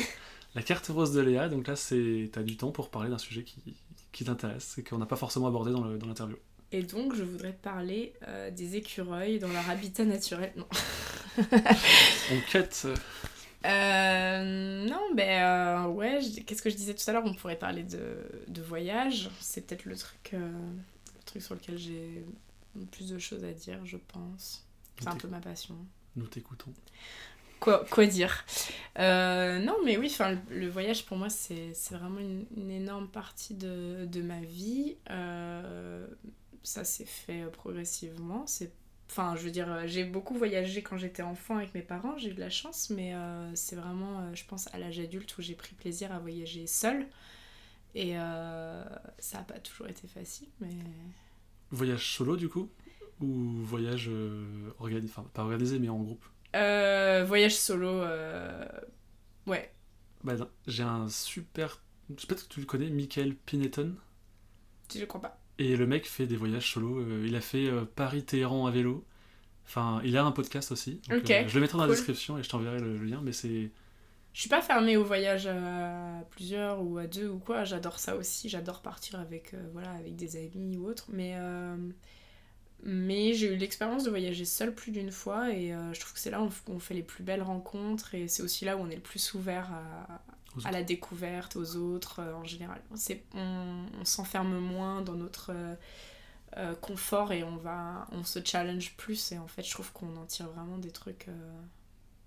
Ouais. Ah bah, moi, je, moi aussi je préfère voyager... Enfin, si j'ai le choix je préfère voyager tout seul parce que justement t'es... Enfin, j'ai tellement d'anecdotes. Quand j'étais à Moscou, par exemple, je me suis baladé dans le métro de Moscou et je me suis retrouvé à faire la visite du métro de Moscou avec un groupe de Canadiens que j'avais rencontré dans le métro. Et j'aurais été avec quelqu'un d'autre ça serait jamais arrivé en fait. Ouais, je pense qu'on est bah on est plus euh, plus à même de enfin on est plus spontané et on va plus saisir une opportunité ou enfin voilà on, s'ouvre on s'ouvre vachement plus quoi. C'est bah en fait euh, je veux dire tu dis que tu voyages seul mais le but en fait pendant ton voyage c'est de, rencontrer des gens et du coup d'être le moins seul possible parce que t'as pas forcément envie d'être non-stop tout seul même si des fois ça fait du bien aussi de de déambuler euh, seul. Moi, je sais que je passe beaucoup de temps à faire des photos, euh, des façades, des jolies, jolies portes, des choses comme ça. Et quand je suis en groupe, je me sens toujours un peu frustrée parce que je vois bien que le groupe m'attend, tu vois. Même mm. si les gens me disent non, mais Léa, t'inquiète, vas-y, prends ton temps. C'est pas pareil, tu te sens moins libre. Et puis aussi, euh, j'aime pas forcément organiser mes voyages. Genre, j'aime pas forcément me dire tel jour je fais ça à telle heure le fait d'être seul aussi, ça permet d'être euh, complètement euh, libre. Euh, voilà, genre, est-ce que j'ai envie de manger Oui, non. Enfin, je, dépends pas des autres, tu vois. Genre, j'ai pas, de compte à rendre. Voilà, j'ai pas de compte à rendre, exactement. Et ça, c'est vraiment, ça, c'est vraiment plaisant. C'est le but. Enfin, pour moi, c'est le but d'un voyage. Vraiment, tu fais ce que tu veux. Puis t'as pas de ça toujours arrivé d'avoir de voyager en couple forcément. Et l'un a envie de faire quelque chose l'autre a envie de faire autre chose. Et ça peut créer des distensions alors que c'est tout seul c'est c'est ça et puis même euh, enfin par exemple je sais euh, enfin tu vois se mettre d'accord sur euh, là où t'as envie de manger enfin l'heure à laquelle t'as envie de manger. Moi genre j'ai des amis je, me souviens avoir des copines qui sont venues me voir à Budapest où c'était bah de toute façon la journée elle a pas commencé tant qu'on n'a pas pris le petit déj et alors que moi, genre, euh, je mange euh, mon premier repas de la journée, il est à 15h en général. D'accord. Euh, c'est vrai que dans ces moments-là, toi, tu dis, bon, bah allez, on va aller prendre un petit déj parce que, bah oui, t'as envie de faire plaisir aux autres, mais en même temps, du coup, tu te frustres, enfin, tu te contrains toi-même. Et, et voilà, je sais que ça peut créer des tensions facilement. Enfin, je sais que le peu d'expérience de voyage que j'ai eu à plusieurs, euh, je peux pas partir euh, plus d'un 4-5 jours quoi. Au bout d'un moment, les gens me, me, tapent sur les nerfs alors que c'est mes amis et je les adore, mais on n'a pas tous la... on peut pas tous vivre ensemble quoi, c'est tout. Toi, tu vis alors euh, au créneau horaire du goûter en fait. 15h, c'est le goûter. Ouais, voilà. Mais pourtant, je mange quasiment que du salé donc je suis. je suis déréglée. Non, mais oui, c'est vrai que j'ai des habitudes alimentaires qui sont assez. j'ai vu ça. non, non. Et je mange, euh, je mange de façon intuitive. Euh, je mange quand j'ai faim. Alors euh, après, j'espère qu'il n'y a pas trop de diététiciens qui écoutent le podcast parce que je suis sûre qu'il y aurait des choses à redire, mais je mange quand j'ai faim. Et au final, ben, j'ai pas faim le matin et j'ai pas très faim le midi. Et j'ai faim à partir du début d'après-midi, après-midi. Ça, c'est intéressant parce que je pose beaucoup de questions tout seul. Et c'est vrai que le, rythme de matin, midi et soir, c'est un rythme de, de, travail ouais. lié à une entreprise ou à un cadre extérieur. Alors que quand on est, toi, t'es freelance par exemple, moi aussi, on s'en fout en fait. On peut manger à midi, 14h, 15h. quand j'étais euh, quand j'étais en entreprise, bah, je me rendais compte que ouais, j'avais faim le midi parce que, parce que déjà, à partir de 11h30, tes collègues commencent à te parler de bouffe. Euh, parce qu'à partir de midi, tu commences à sentir les odeurs de bouffe, parce que s'il y a un espace, euh, voilà, cafétéria dans l'entreprise ou quoi, les gens vont réchauffer leur, euh, leur tupperware et compagnie. Et donc, du coup, forcément, il y a tout ça qui fait que bah, dans ta tête, ça cogite, et puis tu te dis, ah bah oui, tiens, en fait, moi aussi, j'ai faim, ça commence à gargouiller. Mais moi, toute seule dans mon bureau, en fait, je me fais une tasse de thé le matin et, et en fait, je travaille, je réfléchis pas, je regarde pas l'heure. Et tout d'un coup, j'ai faim, il est, ouais, il est 15h, quoi. Et, mais je pense qu'aussi c'est vachement ancré euh, dans les mentalités euh, de voilà petit déjeuner, déjeuner, dîner. Enfin, on est très euh, formaté à manger euh, Mm. trois fois par jour et tout. Et apparemment c'est bon pour la santé, donc euh, je voilà, je, je vais pas donner de conseils ou quoi. Mais, mais moi, si je m'écoute, j'ai pas faim euh, matin, midi et soir. J'ai pas faim trois fois par jour. Et encore moins aux horaires auxquels je devrais avoir faim. Je pense que enfin, c'est un sujet énorme, la, la- Ouais. la nutrition. Alors qu'on avait dit qu'on parlait de voyage. Mais enfin, je pense par exemple à- aux super sportifs, c'est genre ils ont 15 repas dans la journée avec des trucs adaptés et tout. Ouais. Pourquoi est-ce qu'eux ils auraient des trucs adaptés et que, enfin, il y a une norme en fait de manger, euh, norme corps, je sais pas comment on appelle ça, mais genre matin, midi et soir. Et il y en a qui mangent, euh, j'ai n'importe quoi, là, genre, je crois que j'avais un truc sur Dwayne, Dwayne Johnson, The Rock. ouais. Le mec mange 15 fois pas dans la journée. Ouais, ouais, ouais, non, mais c'est sûr que. Enfin, après, ça dépend aussi. Voilà, est-ce que tu manges pour manger? Est-ce que tu manges pour te faire plaisir? Est-ce que tu manges pour une performance euh, sportive derrière? Enfin, pourquoi est-ce que tu manges, tu vois? Et Moi, je mange vraiment pour, par gourmandise et par plaisir, et du coup, je mange pas Par Genre- obligation. par obligation, jamais. Et, euh, et du coup, c'est vrai que ça arrive énormément de fois où je saute les repas parce que, bah, en fait, euh, j'ai pas faim. J'ai pas faim et je me dis pourquoi est-ce que je mangerais juste pour dire, bah, J'ai mangé. ok, j'ai mangé, il fallait manger, j'ai mangé. Euh, je- Enfin, j'en ressens pas le besoin et. Et j'ai trouvé un lien entre la, ce qu'on vient de dire sur la nourriture et le voyage, c'est que moi je sais que quand je voyage, je mange local. Ouais, Et ça c'est c'est génial. Enfin, je suis. euh, J'essaye un maximum de manger local parce que j'ai envie de découvrir euh, la cuisine et tout. Après, euh, j'aime aussi euh, manger. McDo. non, non, non. Alors moi, je- déjà, clairement, ma, ma priorité dans les voyages, c'est la bouffe. Genre, quand je prévois un voyage, je prévois où est-ce que je vais manger. Genre, je regarde les adresses, les cafés, les brunchs, les... sur Mapster. Ouais, sur Napster, pardon. J'ai eu un bug. Euh, ouais, je regarde les adresses sur Mapster. Euh, cette application, je l'ai découverte euh, enfin, assez récemment. De toute façon, je pense pas qu'elle soit trop, trop vieille, mais je l'utilise depuis bon, moins d'un an. Ouais, moins, moins d'un an. Et, et j'adore, ça ouais, m'économise euh, énormément de, de temps passé à faire des petites listes, euh, faire des boards Pinterest, je trouvais ça sympa. Alors euh, moi j'adore aller sur Pinterest avant d'aller quelque part parce que du coup tu vois, tu tapes le nom de la destination, tu vas tout de suite voir les, hum, endroits clés à visiter et tout ça. Euh, mais tu vas pas forcément. Des fois, tu vas avoir une belle photo d'un joli café ou d'un joli brunch, tu sais pas pour autant l'adresse ou le nom et tout ça. Et sur Mapster, l'intérêt, c'est du coup de pouvoir enregistrer toutes ces adresses et piquer les adresses des autres en fait. C'est ce que j'ai fait. Donc euh, voilà, moi je passe, du, je passe énormément de temps à noter les adresses. En fait, je- quand je regarde les stories de, sur Instagram de gens en voyage quelque part et qui mettent, je sais pas, une jolie photo d'un brunch et ils taguent le, le restaurant, je vais tout de suite sur mon master, je rentre l'adresse et euh, peut-être que je visiterai absolument jamais cette ville et peut-être que je mettrai jamais les pieds dans ce café, mais si un jour, euh, bah voilà, l'adresse elle est déjà enregistrée et je trouve ça d'une simplicité. euh, c'est vrai. Un Ouais. appel à, à Mapster, faites un partenariat avec Instagram, comme ça on peut directement mettre un. Ah ouais, ça serait, et hop ça là. serait le pied depuis le profil Instagram de pouvoir direct l'ajouter, ce serait génial. Après, c'est beaucoup de temps à passer et euh, moi j'essaye. Enfin, en fait, la toute première fois où j'ai dû télécharger l'application, j'ai dû passer plusieurs heures à noter euh, toutes les adresses euh, que je connaissais déjà, toutes les adresses que j'avais déjà testées en France et ailleurs. Enfin, tu vois, c'est le monde entier. Et, euh, et maintenant que j'ai rentré toutes les adresses quasiment que j'ai déjà testées, ce que je rentre, c'est surtout les adresses des autres, quoi. Donc, euh, du coup, d'aller chercher comme ça à droite, à gauche. euh.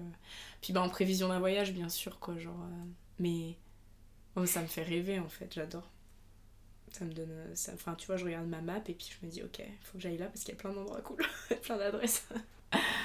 je suis très brunch, donc j'enregistre beaucoup de brunch Dans, dans le monde entier. dans le monde entier. À tout moment, je peux prendre un brunch euh, à Moscou, tu vois. Allez. ok. T'as peut-être d'autres trucs à dire sur le, le voyage Sur le ou- voyage, bah écoute, euh, je sais pas. euh, Enfin. Sinon j'ai d'autres questions. hein. Moi j'ai. bah vas-y, alors, si t'as des questions, je, je t'écoute. Parce que j'ai peut-être pas de choses trop intéressantes à dire. Si, si, si. Je pense qu'ils sont tous d'accord. Mettez en commentaire s'il y a des. si c'est inintéressant. J'ai peut-être trois dernières questions du coup. Une, je l'ai déjà posé tout à l'heure en off, c'était ton mot préféré. Mon mot préféré Ouais. À quoi j'ai répondu pupitre. Euh, je, sais, je dois expliquer pourquoi Non, Non. non, les gens se contenteront de ça. Pupitre. Voilà. Tant pis pour vous. Euh, Est-ce que tu as des artistes ou des personnes que tu aimes ce qu'elles font ou leur comportement, peu importe, et que tu aimerais mettre en avant euh, là maintenant? Bon, euh, il y en a tellement euh, de gens euh, que j'admire, donc euh, la liste est longue, mais... euh, Ça fait un peu liste des Césars, tu sais, je dois remercier. Ouais. non, non, c'est horrible. C'est horrible de devoir choisir. Après, euh, comme tu m'avais un peu posé la question en avance, j'y avais réfléchi et, et j'ai choisi, euh, j'ai choisi trois personnes qui évoluent dans des hum, milieux, enfin comment dire, dans des... Des univers avec des médiums différents, on va dire, des, des- voilà, des, créa- des créateurs, mais qui utilisent des médiums différents. Donc, euh, j'ai déjà mentionné tout à l'heure, mais Chloé Fleury, pour qui j'ai travaillé à San Francisco, qui est une paper artiste dont je suis absolument fan de, voilà, de- du travail, et, euh, et que si les gens ne le connaissent pas, il faut absolument aller voir ce qu'elle fait, parce que c'est c'est aussi coloré que, que mon feed Instagram, voire plus. Et euh, pour le coup, je pense que Chloé, c'était d'ailleurs ma toute première inspiration de feed Instagram parfait. C'est c'est d'une beauté, euh, voilà, à toute épreuve. Chloé, si tu nous entends. Euh, ensuite, euh, une illustratrice dont j'aime beaucoup beaucoup le travail, c'est Léa Maupetit. Euh, pas parce qu'on porte le même prénom, mais parce que parce que voilà, elle a une vraiment un, un trait de crayon qui est hyper naïf et qui est genre tout ce que je ne sais pas faire et que je trouve vraiment super beau. Elle dessine aussi beaucoup des plantes et des coquillages, des choses comme ça, mais d'une façon je sais pas comment dire, c'est naïf, c'est très beau, et les couleurs sont magnifiques. Les deux, on peut les retrouver sur Instagram. Oui, mais tout le monde on peut retrouver sur Instagram. Je vais les mettre. Je en- citerai jamais quelqu'un qui n'est pas sur Instagram. Et euh, la dernière, c'est euh, Chat Cui Cui, Chaque fille. trop mignon, qui est euh, une euh, céramiste. C'est- Ça se dit une céramiste? Enfin, Quelqu'un qui travaille la céramique et qui fait, euh, bah, entre autres, tu vois le petit pot qu'il y a derrière toi Ça? Ouais. Elle fait des céramiques qui sont super belles et euh, on peut en retrouver à Nantes dans certaines boutiques. Elle a même, chez... Elle a même ses, ses créations chez euh, les- Des Petits Hauts, qui est euh, une boutique euh, dont je suis un peu fan. Et voilà, c'est très beau ce qu'elle fait, c'est très mignon et j'aime beaucoup. Est-ce que tu peux décrire du coup ce que tu vas montrer Ce qu'ils voient pas Ouais, alors euh, c'est un petit euh, cache-pot euh, festonné. Avec, c'est quoi C'est des petits cœurs Je suis Je crois que c'est des cœurs. ouais. Ouais, c'est des petits cœurs roses. Bah, elle fait que des choses comme ça. C'est très mignon, c'est coloré, des petits confettis, des petits cœurs, des petits arcs-en-ciel. C'est, je sais pas si c'est pour les enfants ou pas, mais euh, mais moi j'adore. Tant mieux. Voilà, Et du coup, j'avais une question un peu bizarre, je sais pas si tu l'as préparée. Euh, j'adore les questions bizarres. Est-ce quelle est ta rencontre la plus folle, étrange, cool ou drôle avec quelqu'un de connu? Donc la rencontre avec quelqu'un de connu doit être étrange, drôle. Voilà. Par exemple, moi, je sais qu'il y a un mois, j'étais venu avec mon frère euh, à Nantes et je conduisais sur la route et j'ai dit tiens, euh, la veille, j'ai vu le spectacle de Ken Kojandi, qui est trop drôle d'ailleurs. Et je dit ça, ça serait stylé de le voir, euh, genre comme ça et tout. Donc on se balade dans Nantes et tout. Et entre la place Royale et la rue, euh, là où il y a tous les trams, là, je sais plus comment elle s'appelle. Ah, c'est la rue d'Orléans, je crois. Et, euh, et là, je me balade, il y a plein de monde. Et là, je vois un mec avec une capuche bleue qui vient vers nous. Et je fais, Ben, c'est Ken- je vais me dire, putain, c'est Ken Kojandi. Et le mec, je- donc il passe juste à côté de moi. Je fais, bonjour. Le mec, je me retourne. Il se retourne, il fait, yo. Et il s'en va. Génial. Trop drôle. donc du coup, voilà, c'est. Ah ouais, mais ton histoire elle est vachement cool. Mais moi j'ai pas de. J'ai pas d'histoire super cool. J'ai- croisé beaucoup de, fo- beaucoup de fois. J'ai croisé des gens célèbres dans ma vie, euh, mais on n'a pas vraiment interagi. Euh, après, je dirais que peut-être la personne la plus célèbre que j'ai croisée, euh, c'était à New York et c'était Adam Levine, qui est le chanteur de Maroon 5, Maroon 5. Tu de partout, la tête aux pieds, Voilà. et qui chante trop bien. qui a été élu euh, homme le plus sexy euh, du monde en 2016 ou 2017. Et, euh, et voilà, et c'était rigolo parce que je marchais, je marchais sur le trottoir toute seule, et puis et en fait il était accompagné de, bah, je pense, sa compagne.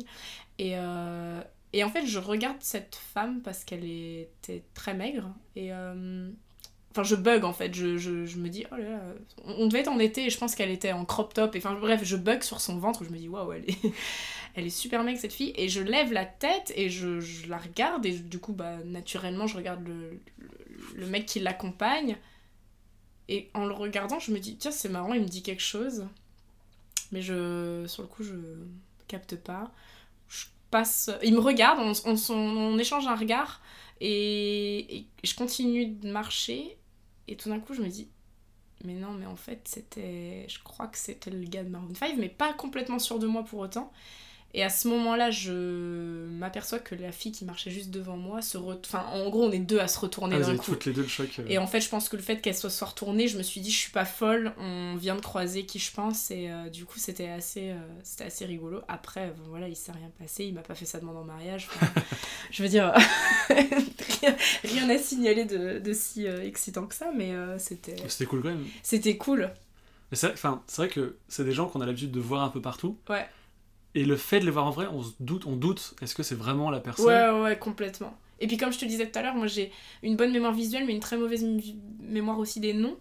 Euh, du coup, euh, sur le coup, je suis genre, je le connais, mais c'est qui? Enfin, je- vraiment, euh, j'étais. Voilà, j'ai mis un petit peu de temps, et puis après, j'ai j'ai quand même vérifié mes sources, j'ai vérifié qu'il était bien à New York le jour où je l'ai croisé, tout ça. Et... Bah moi, Ken était en spectacle à Nantes à ce moment-là, donc c'était bien lui. Donc, t'as aucun doute. Et puis, de toute façon, avec le yo, je pense que ça Ah, pouvait être que, que quelqu'un de célèbre. Ou quelqu'un qui... Mais j'aime bien, j'aime bien cette question. Voilà. J'en ai préparé d'autres pour d'autres interviews, mais ça sera dans d'autres interviews. Donc, euh, donc c'est ici qu'on se sépare. Euh, je sais pas. Enfin, C'est la fin. J'ai plus trop de questions hein, après. euh. Ah si, j'ai une dernière question. Euh, Wes Anderson, Wes Anderson pour l'interrogation. c'est ça. C'est l'homme de ma vie. Peut s'arrêter là. Point. Euh, bah ouais, Wes, An- ouais, Wes Anderson. Euh, je suis fan, je suis fan de Wes Anderson. Euh, j'ai pas tout vu, donc je suis une mauvaise fan. J'en ai vu qu'un. T'es pire que moi. Grande Budapest Hotel. Bah après, s'il y en avait qu'un à voir, euh, je dirais que c'était celui-là. Mais euh, bah, derrière, tu vois, il y a mon petit euh, hôtel à Wes Anderson. Bah, je l'ai pas vu celui-là. Moonrise Kingdom, euh, esthétiquement euh, aussi plaisant que Grand Budapest Hotel, si ce n'est beaucoup moins rose, mais tout aussi beau. Euh, Ah, c'est le visuel qui t'attire chez ces films et Ah, pas tant les histoires du coup. Non, les, les, histoires... Enfin, je sais pas. Grand Budapest Hotel, j'ai beaucoup aimé.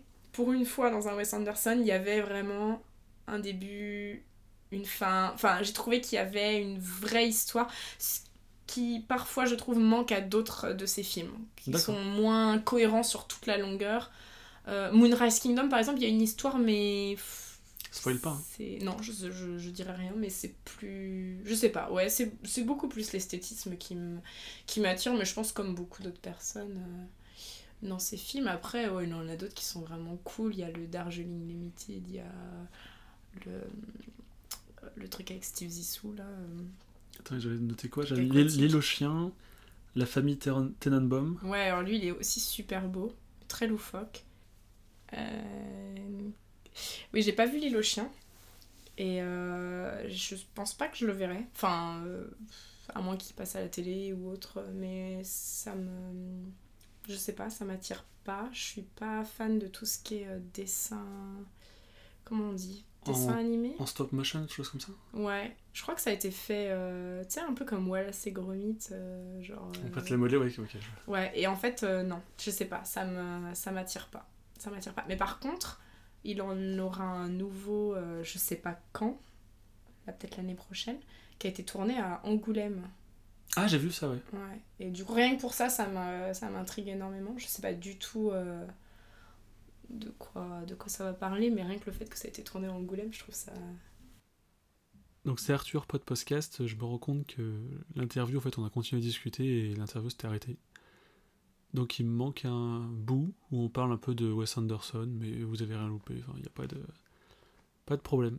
Merci beaucoup d'avoir écouté ce podcast. Si ça vous a plu, vous pouvez aider le goûter de deux façons.